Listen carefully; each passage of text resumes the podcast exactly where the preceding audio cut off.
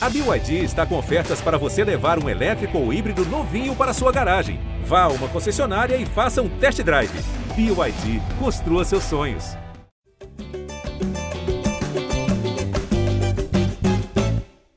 Alô, você ligado no GE. Globo e também no GE Fluminense. Está começando mais uma edição do podcast da Torcida Tricolor, edição 210. Eu sou Edgar Marcel de Sá e vamos falar sobre a reestreia de Fernando Diniz no Fluminense. Vitória por 2 a 1 sobre o Júnior Barranquilha pela Sul-Americana. Vitória que mantém o Fluminense vivo na competição.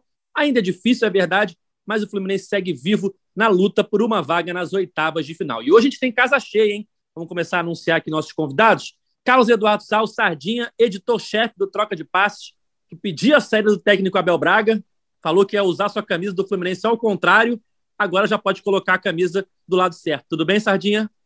Tudo bem, já está uma semana e meia do lado certo, sem problema nenhum, uma semana, uma semana, né? Do lado certo, sem problema, usando dela normalzinha. E depois o, o Gabriel, aí eu vou esperar ele falar, porque ele trouxe uma informação importantíssima de números, tá? De técnicos no Brasil, mas eu vou deixar para o Gabriel falar. Vamos lá, Gabriel Amaral, a voz da torcida tricolor. Já fala os números aí, Gabriel, tudo bem? Não, é nem a questão de números, não. Obviamente, tudo bem, mas assim, é, é, sei que estou aqui, inclusive, é, esse tipo de coisa. Infeliz, infelizmente, disso a Globo não fala. A Globo não vai falar sobre isso. Aí eu tenho que me colocar aqui. Pra, pode procurar em qualquer lugar aí, se vai ter alguém ter a coragem. Você ter coragem de falar. A quem interessa omitir que Fernando Diniz é o único treinador da Série A com 100% de aproveitamento? A quem interessa emitir disso, você não vai ver aí por aí. 100% de aproveitamento. Abel Ferreira, português, não tem. Não tem. tem no domingo, é muito provável que no domingo ele tenha 50? Muito provável. Mas, até esse momento, o Fernandinho tem 100% de aproveitamento. E a gente não está vendo outdoor por aí. Isso não está dando plantão, não está tendo nada. Mas, infelizmente, é assim que funciona. Né? 1 a 0 2 a 1 a felicidade completa. Vamos continuar. Hoje temos dois repórteres que acompanham o dia a dia do Fluminense no GE. Globo. Gustavo Garcia estava ontem no Maracanã. Tudo bem, Gustavo? Tudo certo, Edgar. E que começo maravilhoso de podcast, né? Tô aqui me divertindo muito aí com o comentário dos dois aí, muito bom. E diria tão bom quanto a atuação do Fluminense ontem, né? Com muita entrega. É, no momento que o futebol ficou ausente ali, os jogadores lutaram muito para conquistar essa vitória que mantém o Fluminense vivo ainda sonhando né, na Sul-Americana. A situação não é fácil, mas a equipe chega ainda com condições de brigar nessas, nessas duas últimas rodadas aí da fase de grupos da competição. Além do Gustavo, temos Jamile, Jamile Buller, que estava ontem no troca de passes ao vivo depois do jogo. Sardinha, que é o editor-chefe, colocou a Jamile lá para falar do Fluminense. Tudo bem, Jamile? Brilhou, brilhou. Ah, vocês são muito generosos. E aí, galera? Bom dia, boa tarde, boa noite. Quem falou isso? Gabriel, né? Enfim, é, oi para todo mundo que está acompanhando.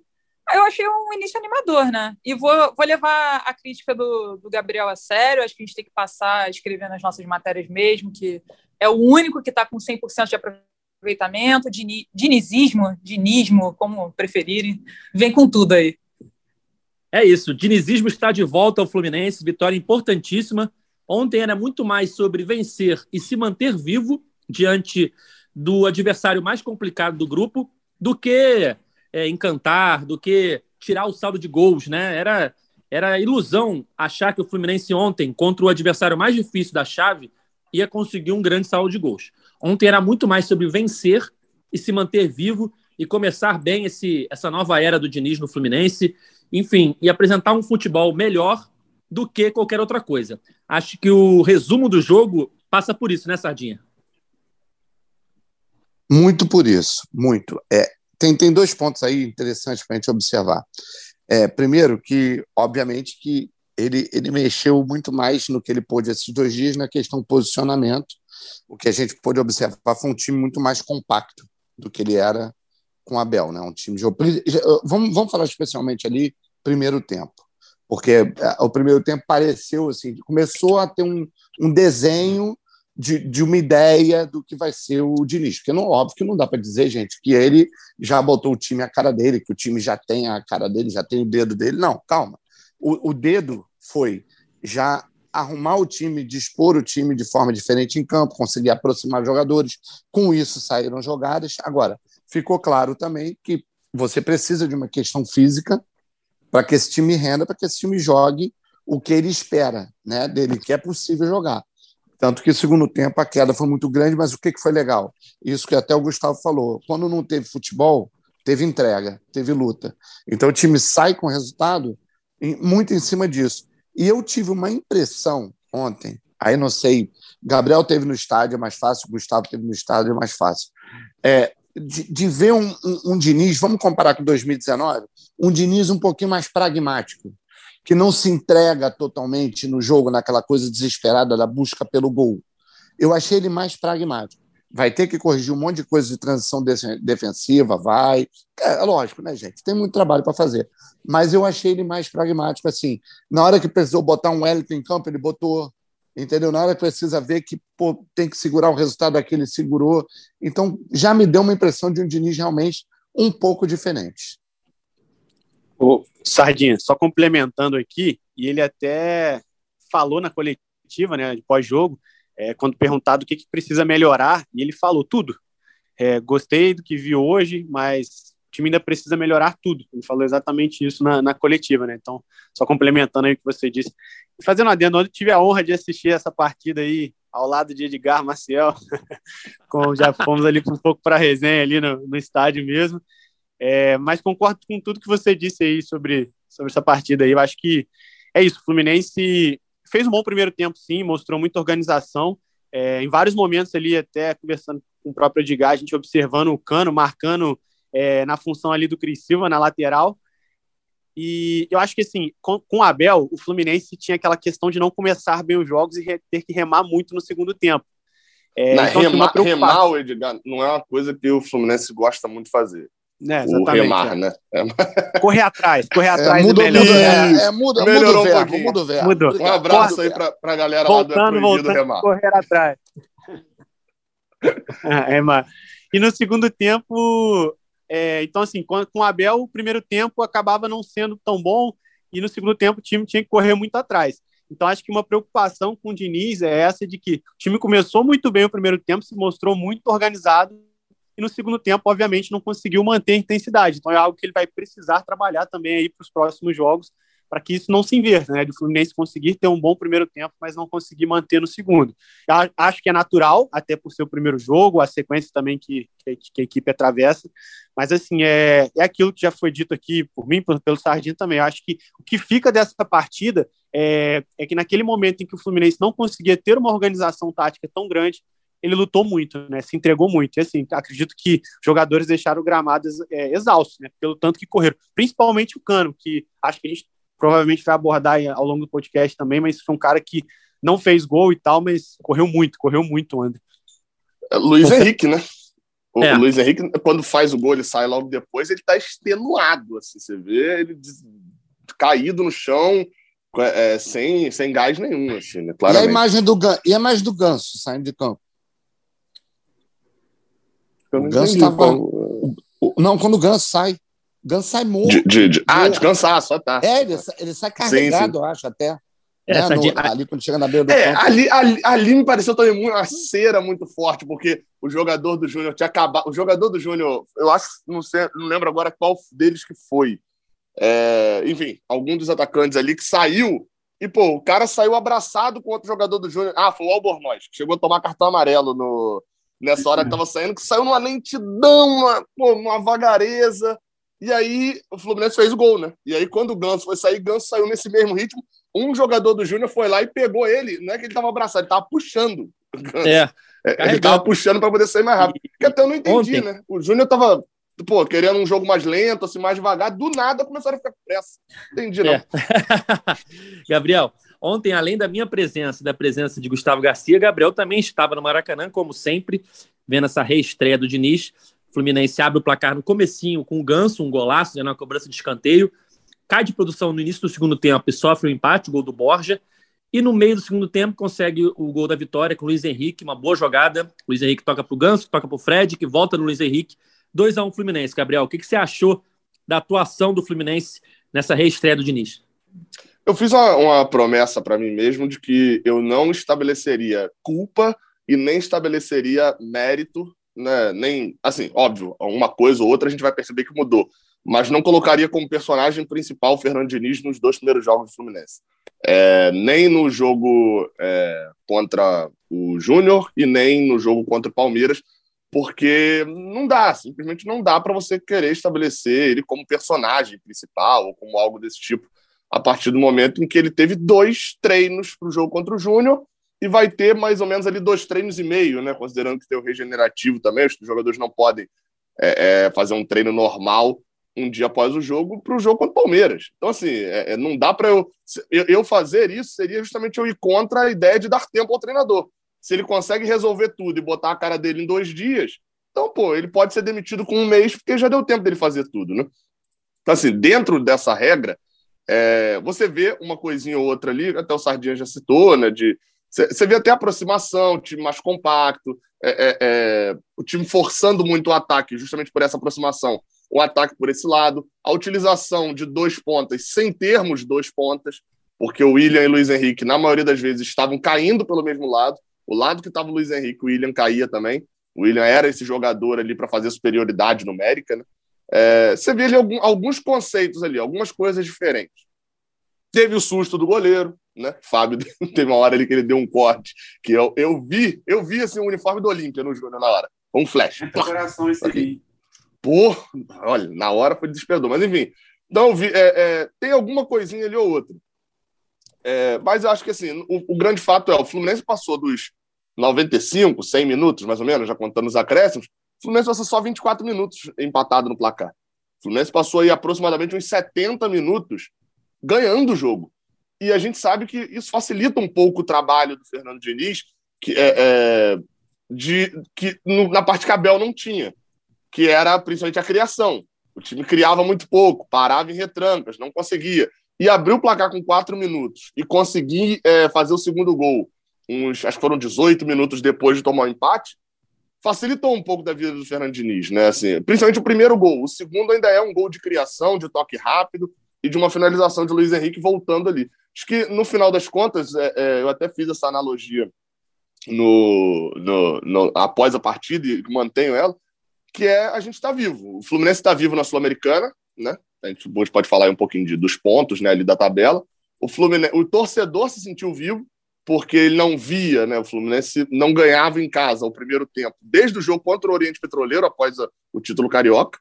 Há quanto tempo o Fluminense não, não saía sem ser vaiado para o intervalo no, ali no, no Maracanã? É, então, assim, o torcedor se sentiu vivo, ganhou o jogo, volta a ter uma esperança. E alguns jogadores ficaram vivos também, né? Voltaram à vida. Luiz Henrique, que já estava quase sendo embalado lá para o Betis. Natan, já estava procurando outro clube, a torcida né, já estava procurando outro clube para ele porque tinha largado. Enfim, a gente viu alguns jogadores ali, até mesmo os dois laterais, Samuel Xavier e, e Cris Silva que fizeram ali, para mim, na minha opinião, né, não fizeram partido ruim, fizeram boas partidas, que também eram outros que já contavam com zero apoio. É, alguns jogadores conseguiram reviver também, né? Então acho que o, o estamos vivos é, é em três sentidos. Gabriel, vamos manter esse assunto logo para não perder o fio da meada. Falar da situação do Fluminense na Copa Sul-Americana, né? Depois a gente fala um pouquinho mais do jogo, de destaques individuais, mas para seguir nessa questão de sobrevivência, o Fluminense chegou aos sete pontos, até chamar a Jamile para o papo, que ela falou um pouco menos até agora, Jamile. O Fluminense chegou aos sete pontos, igualou o Júnior Barranquilha, perde no saldo de gols. O Júnior tem quatro, o Fluminense tem um. E o União Santa Fé tem cinco pontos, deve ir a oito hoje, porque enfrenta o Oriente Petroleiro, que é o saco de pancadas do grupo. E a gente vai fechar essa rodada com provavelmente União com oito, Fluminense e Júnior com sete. Fluminense segue vivo, mas a, situa a situação do saldo de gols pode complicar mais para frente, né, Jamile? É, tem a questão do saldo, que já é preocupante desde já, e, e isso já colocando em mente como se o Fluminense tivesse quase uma, vencido já os dois próximos jogos, né? jogos, né? Tem, tem ainda que vencer e o Oriente Petroleiro, como você falou, né? Saco de pancada, até é mais fácil contar com essa vitória. Mas a, o jogo com o União Santa Fé vai, vai ser um jogo duro, né? Fora de casa, é, acho que no, no, Maracanã, apesar do Fluminense não, não ter jogado nada, né? Foi muito mal naquele dia, mas também o União não é bobo, né? Se fosse, não, não tava aí cotado a talvez passar de, de fase, né? De, porque hoje é quase certo, como você falou, né? Esses três pontos. Então, é, a, a, situação está complicada, mas é tentar ver o copo meio cheio, né? A, a, até ontem parecia que estava tudo perdido. E, claro, tem que contar um pouquinho com a sorte, dar uma secada. Mas acho que o Gabriel falou um pouco disso, né? Só de já estar tá vivo, ainda estar vivo, né? Já dá um, um ânimo maior e acho que muda um pouco a cara, né? Porque antes uma, um resultado negativo, né? Uma possível eliminação, é, acho que ela causaria muito mais transtorno do que agora, nesse momento, assim, é, por ver uma, uma, pequena mudança, né? De postura do time. É, vocês falaram muito da entrega torcedor isso conta muito, né? É, os caras estavam já sem perna, então foi no coração. Então, acho que muda muito o cenário, né? O, antes estava uma sensação de time não tá se esforçando, time tá indo mal, mas também não compensava ali na, na correria e tal. E agora isso muda. Então, mesmo que o resultado não venha, né? Ter que contar com a sorte, é, combinação de resultados, acho que já dá um, um, um, panorama um pouco mais positivo, independentemente do, do que vai acontecer na próxima fase. E essa eu, partida, eu, sardinha aí, Gabriel, eu, União, ah. você conversava no Maracanã ontem, Gabriel, é, além de ser provável a vitória, é importante que o União vença. Para o União chegar aos oito pontos, e mesmo que ele perca do Fluminense na próxima rodada, Sim. tem a isso, né, chance contra, ele chega isso. vivo contra o Júnior, né? Que eu ia contra é. até o que o Gabriel falou no vídeo dele, porque o Gabriel falou assim: agora é torcer para o Oriente Petroleiro, para ele tirar ponto do, do União Santa Fé e do, do Júnior, com certeza. Mas do União, do, do União Santa Fé, pelo amor de Deus, não faz isso. Deixa, deixa o União Santa Fé ganhar. É bom para a gente o União Santa Fé ganhar. E digo por dois motivos. Primeiro, ele vai chegar a oito pontos, vira líder do grupo, sem nada garantido, porque ele sabe que o último jogo dele é contra o Júnior fora também, né? Então, isso é um primeiro ponto importante. E ele, contra o Fluminense, mesmo tendo ganho, ele vem com tudo para cima, porque ele sabe que ele vai precisar desses três pontos contra o Fluminense para ficar garantido em poder jogar contra o, na cabeça deles, contra um eventual empate contra o Júnior na última rodada. Então, eles vão vir para cima, mesmo ganhando do Oriente Petroleiro hoje, eles vão ter que partir para cima do Fluminense, o que eu acho muito bom. Tá? Eu acho que o pior para a gente seria eles ficarem aquele futebolzinho que eles fizeram no Maracanã, acuado, fechadinho e tal, tentando só o contra-ataque. Isso eu acharia pior. Eles tendo que ganhar, tendo que fazer um jogo para ganhar, pode ser bom para a gente, porque os espaços vão aparecer. E isso que o Edgar falou, o fato deles ganharem hoje mesmo perdendo para a gente na penúltima rodada, eles seguem com chances no jogo contra o, Júnior Barranquilha. Então, eles vão ter que continuar criando dificuldade para a vida do Júnior Barranquilha. Então, hoje, eu sou muito Santa Fé. É por aí, é, né, tem, tem, então, eu até, eu até tuitava, enquanto a gente estava falando aqui, né, eu até tinha tweetado isso, porque o Edgar ontem jogou esse tema e eu falei, é, é porque a razão ali inicial, né, ela fala para a gente torcer para o Oriente Petroleiro, é o padrão, né? O Fluminense não quer perder a liderança e tal. Só que não, não existe hipótese dentro desse grupo, seguindo a lógica, em que o Fluminense dispute a classificação com o União, porque o Fluminense tem confronto direto com o União. O Fluminense joga semana que vem na. Semana que vem não, daqui a duas semanas, né? Na, na Argentina. Então, é, é, o Fluminense ainda tem esse confronto direto. Não tem problema o União estar à frente do Fluminense nesse momento. Porque aí vai lá, ah, Gabriel, mas e se o Fluminense empatar com o União? Aí, meu amigo, aí assim, vai precisar de um milagre no jogo do, do Júnior. Aí não tem boa. Aí, aí a, a, mesmo assim, ainda é bom o União na última rodada pegar o Júnior fora de casa, porque o único problema que isso aí pode acontecer é, é o Fluminense não ganhar a União lá em Santa Fé. Mas aí fazer cálculo sem a vitória de lá, aí é difícil, né? Sem a vitória de lá, torna-se quase impossível a classificação do Fluminense. Agora, o, é óbvio, né? Se não existe, né? Mas a gente fica olhando e Fred teve um pênalti no último minuto contra o União no, no Maracanã. Eu ia falar isso. Fluminense teria nove, o Júnior sete, é óbvio, né? A gente sabe que efeito borboleta, né? Tudo mudaria depois e tal, mas você fica olhando agora, meu amigo. Porque a outra derrota do Fluminense, ela não tem o que você falar, né? Ah, não, foi 3 a 0 para o Júnior, foi uma martelada. Agora, o pênalti no último minuto, e teria nove o Fluminense, o Santa Fé quatro, na União Santa Fé quatro. Tem várias formas de analisar, né, Gabriel? É, teria. Eu ia falar, fala, fala, possivelmente o Abel não teria saído ia, também, né? Sim, é sim, isso sim, que eu ia sim, falar sim. agora. Então, então eu não sei 100%, não teria 100% de segurança, É, não. Também não, também não. Porque eu acho que pra seria vaiado mas- no final. Eu acho que o É. Flu- o, o Fluminense seria vaiado no final. Teria tudo aquilo. Eu não sei se Abel tava, se demitiu só por esse jogo. Mas. Ah, ele é poderia claro, até claro, ter caído contra o tudo. Curitiba. Poderia É, ter não, caído mudaria contra o tudo. Curitiba. Mudaria, mudaria tudo. sem Mas, mas mudaria muita coisa. Só, ó, só voltando aqui em coletiva, o técnico deles, né, do, do Júnior, o Cruz, após o jogo, ele falou, né, ele deixou bem claro isso na coletiva dele, que a, a consciência deles, o que eles conversaram no vestiário é que eles estão dependendo deles mesmos. Duas vitórias colocam eles na próxima fase, que é muito difícil eles, com duas vitórias, é, serem ultrapassados pelo Fluminense, até pela questão de saldo de gols. Então, assim, a- teoricamente, a tabela foi muito favorável ao Júnior, né, que vai jogar os últimos dois jogos em casa e tendo ainda um confronto, digamos aí, como todo mundo disse, é, eu acho isso complicado, acho que falar desse termo, mas assim, o saco de pancadas aí no Oriente Petroleiro pela frente e tendo que fazer saldo, né? Então, Em casa. é, em casa. né? É, Então, Ah, assim, Na verdade, o Fluminense- Gustavo, É. não é que a tabela foi favorável ao Júnior. O Júnior é o cabeça de chave do grupo. É. Por ser cabeça de chave, que ele tem essa tabela. O Fluminense, por ser o pote 4, que ele vai jogar os É. dois últimos jogos fora de casa. Agora, essa questão de torcida, a gente não pode torcer pro, pro União perder ponto hoje, mas a gente pode torcer pro Júnior ganhar de pouco do Oriente. Ah, não, não, não, nem só Não, ganhar isso pouco. com certeza. Aí, semana É um a que vem, zero. meu amigo, procura aí, sei lá, não sei se você vai achar oficial, mas dá uma caçada aí, Uruguaiana, algum lugar aí, a camisa do Oriente Petroleiro. Dá duas semanas, vocês veem que é semana que vem. Da, dia- terça-feira, dia 17 de maio, Metropolitano de Barranquilha. Quem tiver na Colômbia, vá a Barranquilha, camisa do Oriente Petroleiro, meu amigo. Provavelmente vai, vai sair triste, mas beleza. Tá rolando uma vaquina no Twitter aí pro pessoal dar um incentivo pro Oriente, cara. Ma- mala branca. Aquela tal da mala branca aí, o pessoal fazendo uma Ô, vaquinha. ô, ô, Gabriel, Cara, o incentivo- os caras. O incentivo tem que ser pro União na última rodada arrancar um empate do Júnior. Pensando que o Fluminense vai Não, vencer o União, né? A gente tem que Mas falar na última que- rodada, na última rodada, o União vai estar jogando por ele. O Oriente Petroleiro tá- jogar- exatamente. O Oriente Petroleiro é o Brasil na Sul-Americana. olha Ele só, tem que entender olha isso. só, olha só.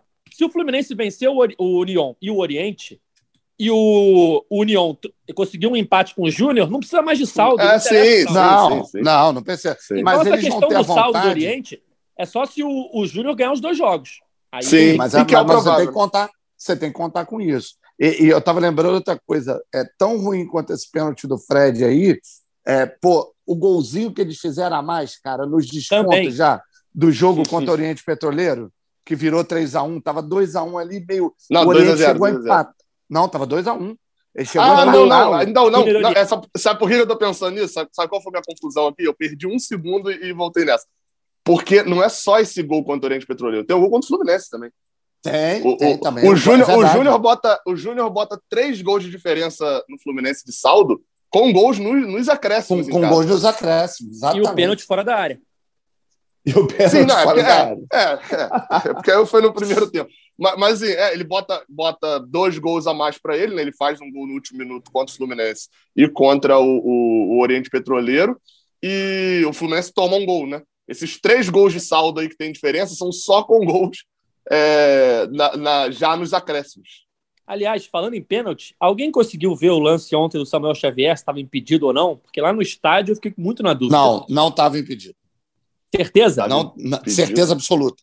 Eu vi a, a- a- eles, tão- eles pegaram um replay exatamente ali, mais ou menos onde seria a linha de impedimento. Cara, ele tava, não era pouquinho Ah, atrás. sim. não. Mas foi Ele pênalti. Eu confesso que eu vi, eu vi razoavelmente só um, um trancozinho ele só. Pô, não foi pênalti porque Foi. usa o braço. É, eu, então, eu só vi um o replay. Não, vi um é. replay. Não tinha o, VAR. tranco, o tranco não daria nada, tá, tá, Gabriel? O tranco não daria Aham. nada. Só que ele é por baixo e por cima. Com Ah, VAR tá. daria um pênalti, porque ele usa o braço para derrubar. No estádio, pelo menos, né, Edgar? A gente ficou naquela assim, bom, se não estava impedido, foi pênalti. A nossa sensação É. foi essa, né? que Se não, se não tinha impedimento ali, é pênalti. Eu É, acho que outra uma questão que imagem ficou. gente de que tinha sido pênalti. É. E aí eu vi o bandeirinha levantando a bandeira, enfim, aí morre a jogada. Mas se não tivesse o impedimento, eu fiquei com muita impressão de pênalti. Não sei se o juiz daria, porque não tem VAR. Então ele tinha que na hora marcar. Agora, Isso é muito complicado. Edgar, o menor dos problemas da arbitragem foi esse lance, né? Não, eu tô entrando no mérito. Não, não, Porque- não. Eu, eu, eu só tô jogando o assunto arbitragem, porque assim, Sim, é, sim, é, sim. poucas vezes eu vi uma arbitragem e, e assim, eu me recuso a acreditar de que o árbitro ele vê o lance do, do, do Rinestrosa já tendo o cartão amarelo e ele vê o Rinestrosa puxando, não lembro se foi Fred ou Ganso. Ganso, Puxando, foi o Ganso, né? num contra-ataque. Pux- puxando num contra-ataque e ele olha e pensa assim, não, essa jogada não é para amarelo. Eu me recuso a acreditar que é isso. Óbvio que não é. Ele olhou, assim como, acho que todo mundo vai lembrar agora desse lance. Davi Luiz, na final do Campeonato Carioca, que ele dá um carrinho na entrada da área, duro ali por Perfeito. trás, o juiz não dá nem amarelo, porque ele- o juiz olhou, ele já tem amarelo e falou: não vou expulsar. É, é- é- é bem óbvio isso. Ah, mas tá roubando, Gabriel, contra com um complô, reuniu o presidente da Comebol. Não, não, claro que não. Não é, nossa, uma reunião no Paraguai para decidir como ferrar o Fluminense. Não é isso. O árbitro é frouxo, é árbitro frouxo, o árbitro tem medo de, de apitar. É, é, ele teve uma decisão muito forte na vida dele que foi expulsar o Messi. Num lance até que não deveria ter sido expulso. E de lá para cá, assim, ele tem erros bizarros. É um árbitro horroroso. Poucas vezes eu vi uma arbitragem tão ruim no Maracanã. Ele, É. ele me lembrou Hector Baldassi, para te falar a verdade. Você chegou a é- fala na esse minha nome cabeça não, essa imagem. não. É. Chegou a ver essa câmera. Pô. Na minha cabeça, essa imagem. Você vai aterrorizar a quinta-feira do torcedor que colou. Não fala esse nome aqui, não. E pior, né? E pior, na mesma Pô. competição, né? para lembrar, na mesma competição. Não, pior. não, não, tem outra, tem outra, tem outra, tem outra. Estamos na Não, sua, não, eu na digo-. Não, não, mas o Baldassi também, é, ele foi do. Ele estava no, no, no 4x1, 4x1? é, do, do, do jogo final da Sul-Americana. Não, mas foi Cinco a- 3x0. Ó, é, é, desculpa, 3x0. Ele estava no 3x0 da final da Era Sul-Americana. ele? Era. Era ele? Você tem certeza disso? Tenho. Acho que não era, não, cara. Eu vou até. É, vou Não, era, o- até era o. Amarília, era o Amarília. Era Eu- o eu Amarília. saí que xingando foi, tanto, Foi o que cara. expulsou o Fred, foi o que expulsou o Fred. É. É, porque o Marília, foi final. Libertadores. Deixa eu ver. Isso, vou, vou até isso. confirmar, cara. Cê- O Baldassi apanhou de graça. Não, mas ele não- casa não- não tem- Não tem de graça. É, Não não tem de de graça concordo. ele. Não tem de graça pra ele. concordo. Esquece. Tava em casa assistindo o jogo, do nada tomou um tapão assim, não sabe nem de onde veio. Ele... É, ele tava fazendo análise de vídeo, análise de vídeo que ele faz agora, né? É, Cara, tô procurando aqui. A Marília. Eu tô aqui. Um Marília. lance- Amarília. Sabe um lance que também eu fiquei muito na dúvida no estádio, que era um lance para ter sido visto no VAR, né? Teoricamente foi o gol deles, do, do, do, do Júnior. Eu fiquei muito com a impressão de que houve um toque de mão ali. E os jogadores do Fluminense acusaram muito isso, né? No Até gol, não teve No não. gol. Não teve não. Eu, eu fiquei com a impressão Não. Acho que o toque foi do Iago. do Iago, Ah, ia então falar isso. Bateu no Eu Iago. vi um toque de mão e falei, pô, foi ou não foi? Aí eu vi o jogador no do Fluminense Iago. acusando. Se você reparar, o, o Iago. Eu não sei, agora eu tô falando de cabeça, vou até rever aqui, mas ele não reclama, ele não sai desesperado para reclamar. Acho Quem que reclama são os- que- Iago. É o Nino que tá perto da, É. da trave, que, que sai apontando Isso, pro braço, pô. né? Cobrando. Porque provavelmente os jogadores viram o toque de mão e não repararam que foi do É, próprio Iago. Foi muito rápido também. E saíram para poder reclamar, e acho que o próprio Iago não. Vou até conferir aqui se ele, se ele reclama mesmo. Acho que não reclama, não. Bom, vamos falar um pouquinho de destaques individuais. Eu acho que uma partida, mais uma partida boa do Ganso, né? Acho até simbólico que o primeiro gol da era Diniz tenha sido um golaço do Ganso, que é um jogador que tinha vivido seu melhor momento no Fluminense até pouco tempo, tinha sido com o Diniz em 2019, né? Até o Abel é, conseguir resgatar o futebol do Ganso. E ele inicia a, a passagem do Diniz com um belo gol, um, um escanteio, ele pega de primeira ali uma puxeta e abre o placar. E ontem também tivemos uma espécie de renascimento do Luiz Henrique, né? Depois da, da lesão na pré-Libertadores, da, da notícia da venda, que pode ter também prejudicado ele psicologicamente, ter atrapalhado ali a queda de rendimento, enfim. O Luiz Henrique não via num bom momento e ontem joga bem e faz o gol da vitória. Eu, eu- o, ontem eu perguntei pro PVC, eu brinquei com o PVC no, no troca. Eu falei assim: PVC, tenta resgatar aí, cara, nos seus arquivos, é, há quanto tempo, ou se houve isso, do Ganso fazer três gols em dois jogos? Porque é o que a gente tem nesse momento, né? Nos últimos dois jogos, três gols do Ganso.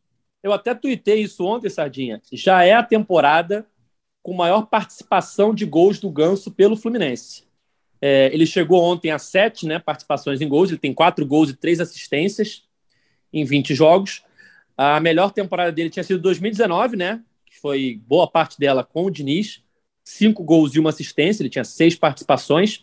2020 ele teve três participações, 2021 ele teve cinco e agora chega a sete. Já é a melhor é, temporada dele em termos de números pelo Fluminense. Sete em maio, hein? Em maio, hein? 20 jogos. É, tem isso também, né? O, o, número de jogos, o número de jogos é. também, mais que o Sardinha ter falado em maio, por exemplo, 2021 é, ele jogou o ano todo, 23 jogos. Ele já está chegando a 23 jogos. O único ano que ele jogou considerável assim mesmo para um titular foi, foram 47 jogos em 19. Isso. Em 2020 foram 32, em 2022 23. Agora ele já tem 7 em 20.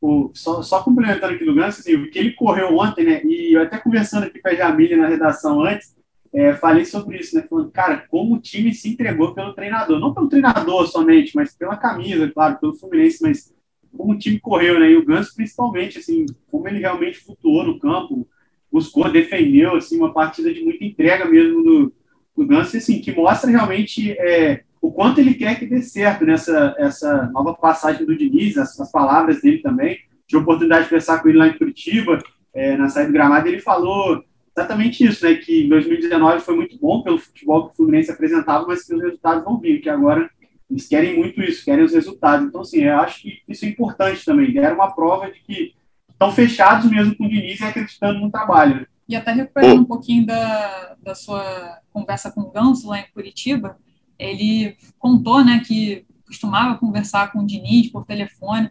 Eu acho que essa proximidade vai, vai render bons frutos, assim, acho que ele vai ter um papel importante nesse time do Diniz, e ele já vem com uma confiança, né, porque acho que até foi, o Diniz falou, se não me engano, na apresentação, falou disso, assim, pô, ainda bem que o Abel colocou ele para jogar antes de eu chegar.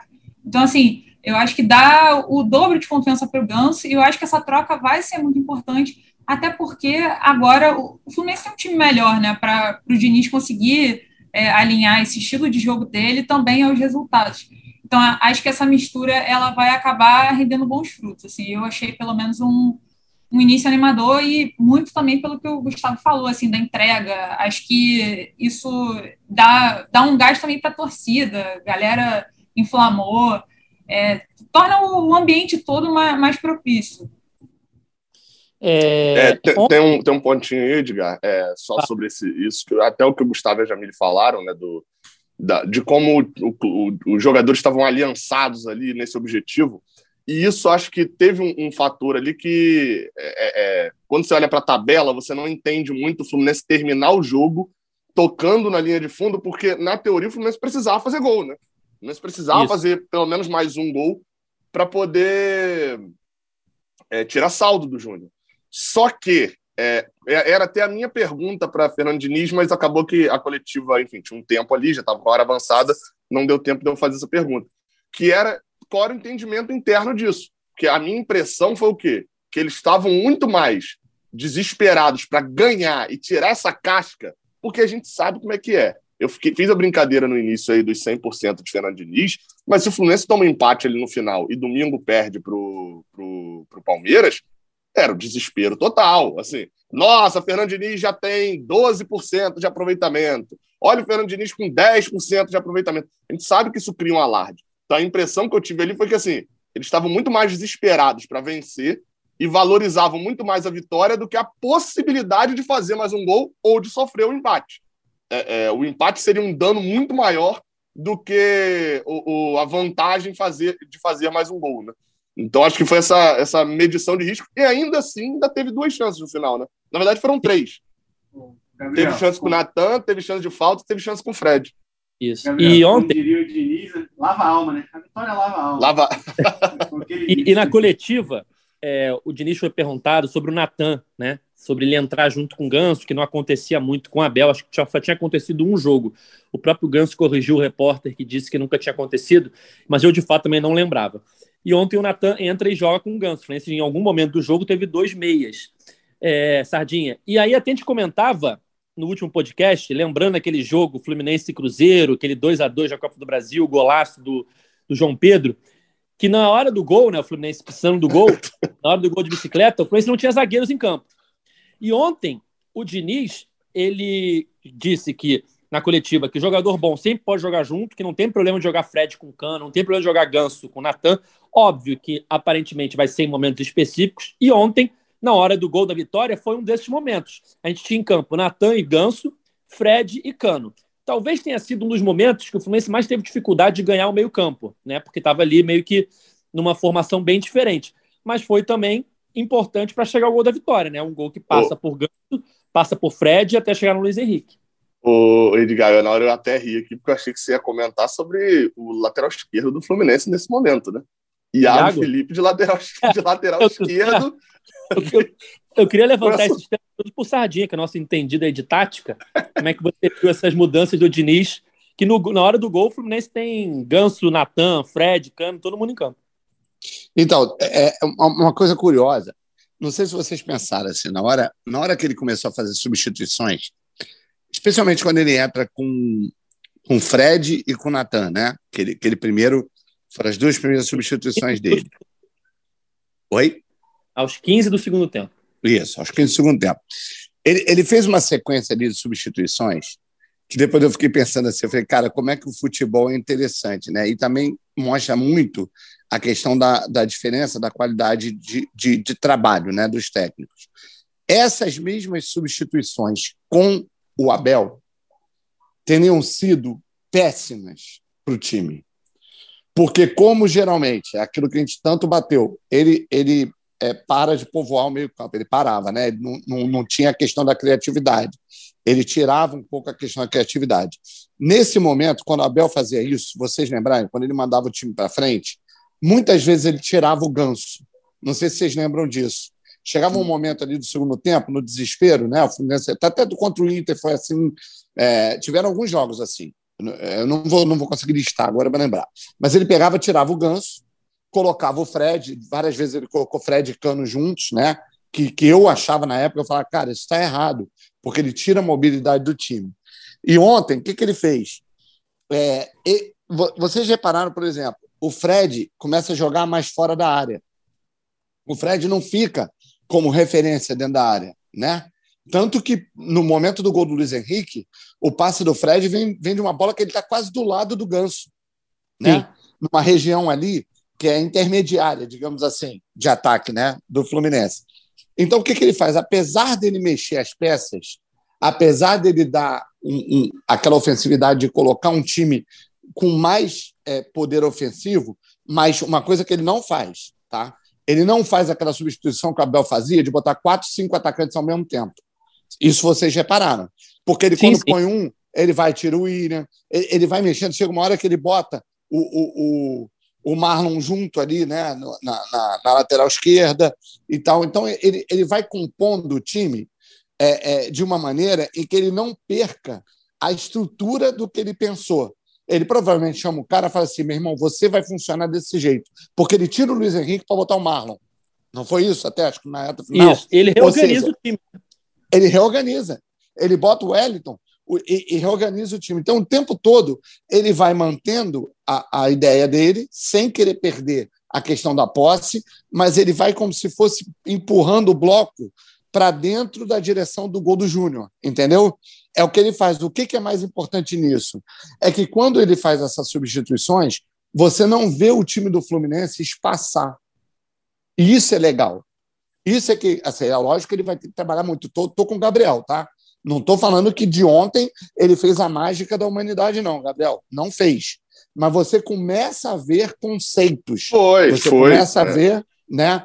Você é aquilo que eu falei, ele não, é, ele não pode ser, o Sardinha, ele não é, é, é, Aliás, eu, eu falo isso, mas eu mesmo me já discordo de cara, mas que é, Fernandinho não pode ser o personagem principal na, na, análise. Mas ele vai isso. ser. Mas ele, ele vai, vai, ser. ser. E, e, e, quando você vê o time isso não pro ruim ou pro ah. mal, pro, pro, pro, pro ruim ou pro mal. Pro bem ou é pro bem ou pro, pro, bem ou pro mal. É, quando você vê que o time, mesmo com as substituições, não perde compactação, ou seja, quando o Fluminense acha o gol, se você olhar ali no momento do gol do Luiz Henrique, você tem vários jogadores ocupando aquela faixa de ataque. Não é aquele gol isolado, né? não é aquela bola. Outra coisa que você não, não viu muito ontem, é, você para de ver a bola muito longa. A bola longa só teve um momento no jogo em que o time estava morto que foi ali exatamente até perto do gol do, do Júnior, que o Fluminense começa a meter bola longa. E ele se esguela, o Diniz, com isso. Porque ele sabe, é uma coisa que a gente bate muito nisso, a bola longa, ela gera contra-ataque. Tanto quanto você perder a bola no campo de ataque com o time arrumado. Né? A bola longa, ela começa a bater e voltar. E isso vai te cansando. Então, o Fluminense chegou uma hora que ele teve, assim, um períodozinho de bola longa. Mas na maior parte do tempo, o que, que você via? O time jogando compacto você chega a abrir tanto espaço que você tem uma arrancada do Wellington. Meu Deus do céu. O Wellington parecia o Tony Cross. Cara, eu fiquei impressionado. E ele reclamou não, com o Fred. E ele reclama com o Fred. Você não me devolveu a bola, desgraçado. Olha, era para fazer aí, esse não, gol. não, mas aí, mas aí assim, o Wellington, parabéns, entrou muito bem, boa jogada e tal. Mas meu amigo, o dia que o Fred dominar a bola para bater pro gol e ele rolar, porque ele não, o Wellington tá melhor. Fred chega 21 de julho logo. Pode chegar e se aposentar, meu amigo. Fred deu uma bola pro Wellington na cara do gol, tá errado. Tá muito errado. Não, imaginou, o cara reclamando no ouvido dele. Ele tava de garçom, pô. Ele tava de garçom. E, e o cara reclamando pô, mas, no ouvido dele. Ô, ô, ô, Gustavo, mas aí é garçom, mas o Wellington não é também um cliente, assim, também tão forte, né? Não é, não é o e deixa, eu, deixa eu só aproveitar não, e fazer não, uma defesa, já que a gente está ah, tá, falando então. no conjunto, só aproveitar e fazer uma defesa. É, defender o Cano. Por quê? Cara, talvez o jogador que mais tenha tido a sua, a sua é, é, assim, o, o, seu modo de jogar, né? O, o, jogador que mais tenha tido mudança foi o Cano.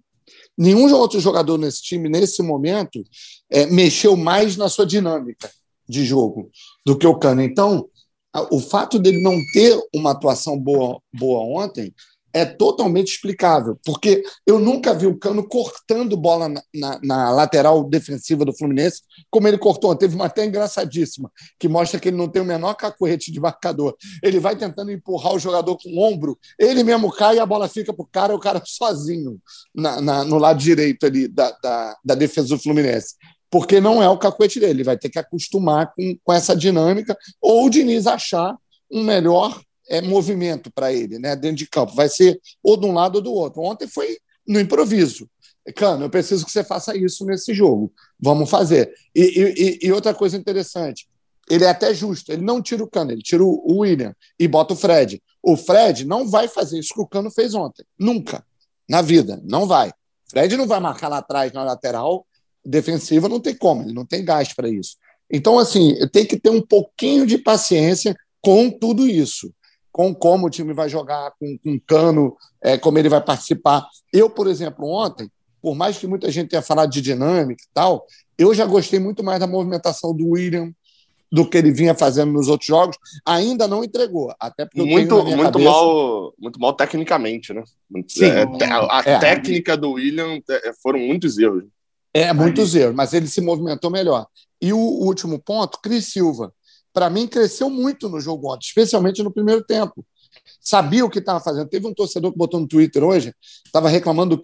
Pô, a culpa do gol foi dele. Não foi dele. Não foi, mais dele. David Braz. Se você olhar, foi muito foi mais, mais David, David Braz. Braz. Porque ele estava no Albornoz. A bola, quando sobra para o Albornoz cabecear de volta né, para o meio da área, ela foi rebatida por um zagueiro do Flu. E a distância que o Cris Silva estava do Albornoz é aquela distância seguinte: se o Albornoz matar a bola, eu vou nele. Ele não vai ter espaço. Ele estava na distância próxima. Agora o Albornoz foi inteligente, tocou de cabeça ali para o meio do bolo.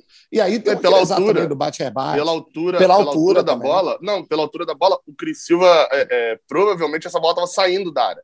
Ela tá, não, não tá ela, ela, exatamente, ela pegou a direção o, de saída. Ele, ele, ele, não tinha como estar tá grudado. E ele jogador uma que bola. O... Ele divide não, uma bola jogador... com, com Borja num, num lance de contra-ataque do, do Júnior, um pouquinho antes do gol, que, que tem um cruzamento pela esquerda, ele é que chega junto do Borja e o David Braz está atrasado também. Ele chega junto do Borja, ele consegue salvar o lance. Ele divide com o Borja, o Borja não consegue é, completar para o gol. Então, eu não achei, até defensivamente, eu achei que o Cris ontem fez uma partida bem razoável, entendeu? Sardi, é. só complementar uma coisa que você disse aqui, até falando em relação ao Abel e tal, que o Natan jogava com o Ganso, né? E contra o União mesmo foi, aconteceu isso, né? O Ganso saiu, acredito que muito também pelo desgaste, mas saiu e o Natan entrou.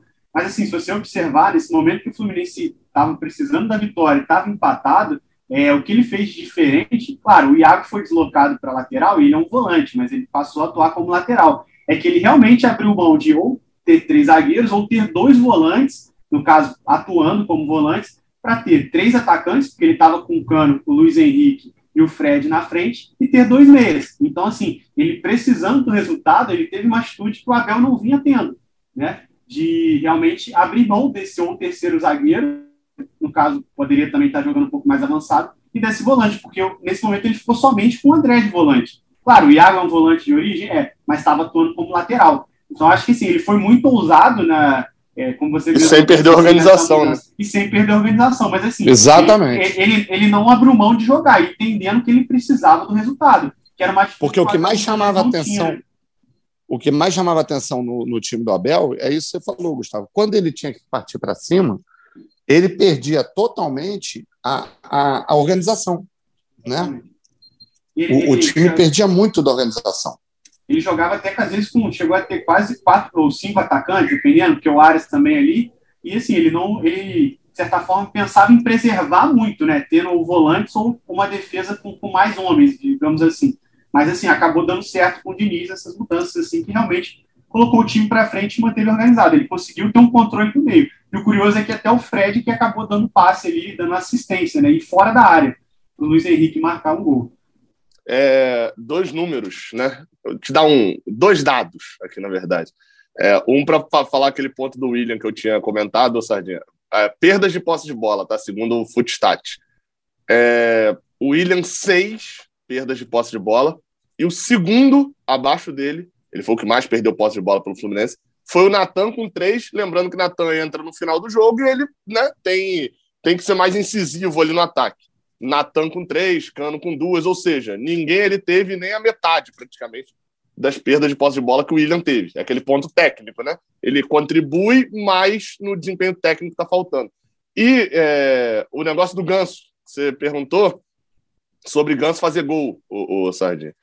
É, em 2012, Ganso fez três gols. Ele tinha feito um gol na final contra o Guarani, na final do Campeonato Paulista, pelo Santos ainda, numa vitória por 3 a 0 e fez dois gols num 8 a 0 que o Santos meteu na, nas oitavas da Libertadores em cima do Bolívar. É, ele, nesse jogo ele faz um golaço, assim, muito bonito de letra, é, é um gol espetacular. É, e ele já, já, assim, a sequência vai ficar mais difícil para Ganso, tá? Porque em 2010 ele chegou a fazer cinco gols em três jogos. Ele fez dois contra o Ituano, numa goleada de 9 a 1 pelo Campeonato Paulista, é, um contra o Botafogo, de São Paulo, e depois dois contra o Monte Azul, numa goleada de 5 a 0 Assim, ele vai precisar fazer dois contra o Palmeiras para igualar o recorde da carreira dele, que é cinco gols em três jogos. Ah, eu acho que não rola. Mas se rolar também, meu amigo, aí a quem interessa omitir esse dado, né? A quem vai interessar omitir, assim como omitem os 100% de Fernando Diniz. Alô, Tite. Bom, galera, acho que é isso, né? Chegando ao final da edição 210 do podcast é Fluminense. Casa cheia hoje, cinco participantes. Acho que é a primeira vez que a gente grava com cinco. É... Povoamos o meio de campo. Tá, Povoamos o meio de campo aí, o, o rendimento da equipe. Enfim, é isso. Final de mais uma edição. Queria agradecer a todos os participantes dessa vez. Vamos, vamos um de cada vez. Sardinha, obrigado mais uma vez. Obrigado a vocês pela, pelo convite mais uma vez e assim, no, é, podendo fazer um podcast com a camisa do lado certo, cara, me dá uma alegria muito grande. Entendeu? Então, pô, só por isso eu já tenho motivo para agradecer. Gabriel. Valeu, valeu. Estaremos lá no, na, no campo do Palmeiras, tentando buscar o primeiro ponto no, no domingo, e depois lá no Serra Dourada, é, tentando buscar classificação contra o Vila Nova. Vamos ver se, pelo menos nessas duas sequências de viagem aí, a, o, o Brasil pode voltar a sorrir com Fernando Diniz. Se Fernando Diniz arrumar ponto domingo, meu amigo, é, é, é, é busto em Laranjeiras, já é para busto já. E Cauê não está aqui, então vou fazer as dias dele. Né? O jogo contra o Palmeiras é o quê? É o jogo mais importante da história de Fernando Diniz no Fluminense. Vou reduzir um pouco. 45, vai, cadê o... ainda não, ainda não. É, é rumo, agora é, é, rumo aos 13. Rumo aos 13 pontos para a Sul-Americana. Gustavo? Valeu, galera. Acho que assim, é, não foi uma atuação de gala, mas eu acho que foi o que a torcida do Fluminense precisava para esse momento, né? Voltar a vencer e, de certa forma, trazer de volta a esperança. Acabou que a gente não, não conseguiu dar tanto destaque para isso, mas foram 10 mil no Maracanã, mas 10 mil que, que valeram por muitos mais, muitos mais, porque a torcida deu um show desde o primeiro minuto, cantou muito alto, fez uma festa muito bonita, e mesmo não tão numerosa. E a própria Fernando Diniz, como Ganso, fizeram um convite né, para a torcida tricolor comparecer nos próximos jogos aí, porque falou que mesmo sem show, entrega não vai faltar. Né? Então é isso. E assim, bom ver o Sardinha feliz. Ele vinha muito, é, digamos assim, preocupado no Twitter, né? Meio chateado. Chateado. Né? Pistola, assim, pistola. Vamos, vamos, pistola, vamos ao é. português real. Pistola no Twitter e voltou a sorrir. Então vamos ver o Sardinha sorrir também nas redes sociais. Ainda bem que eu estava pouco chateado, chateado pouco tempo, porque foi só desde o jogo contra o Bangu, mas pô, tá tudo bem. Valeu, galera. Jamile. Valeu, gente. A gente até não conseguiu entrar muito nisso, mas é, acho que também é legal destacar que é, é, bom ver os jogadores vibrando, né? Ali no Luiz Henrique, na hora que ele fez o gol, ele foi lá, abraçou o Diniz, depois se emocionou. É, é importante também ver essa vibração dentro de campo, é, mexe com, com o grupo, mexe com a torcida, e acho que faltava um pouquinho mais disso para elevar o ânimo mesmo. E como o Gabriel falou, né? É, uma vitória importante, foi, foi bom vencer logo de cara, né? Para tirar aquela coisa do Diniz de ah, futebol bonito, mas não tem resultado. Pelo menos veio uma vitória logo de cara, mas também ter paciência, né? O próximo jogo é difícil, o jogo com o Palmeiras é muito complicado mas eu acho que pelo menos é um início animador. É isso, galera. É, só lembrando uma questão: nosso Cartola, Liga do Cartola, GE Fluminense, já temos o primeiro vencedor do mês, campeão do mês de abril. O nome dele é Marcelo Cruz. Opa, Marcelo Cruz. Ele é técnico do Flu Marcelo FC. É, só que ele não respondeu até agora no Twitter, não apareceu no Twitter, né? Vou até atrás dos dados dele lá com o pessoal do Cartola mas se o Marcelo Cruz estiver ouvindo o podcast, entre em contato com a gente para você ser convidado para participar aqui da nossa próxima edição. Então é isso, galera. A gente volta na segunda-feira para falar tudo sobre Fluminense e Palmeiras pelo Campeonato Brasileiro, primeiro jogo de Diniz no Brasileirão 2022. Nosso podcast está nas principais plataformas de áudio. É só você procurar lá por GE Fluminense ou então em ge.globo barra Fluminense para ouvir as nossas edições anteriores do podcast do Torcedor Tricolor. Esse podcast tem edição de Olavo Braz, a coordenação de Rafael Barros e a gerência de André Amaral. Valeu, galera. Até a próxima. Tchau. O Austin pra bola, o Austin de pé direito.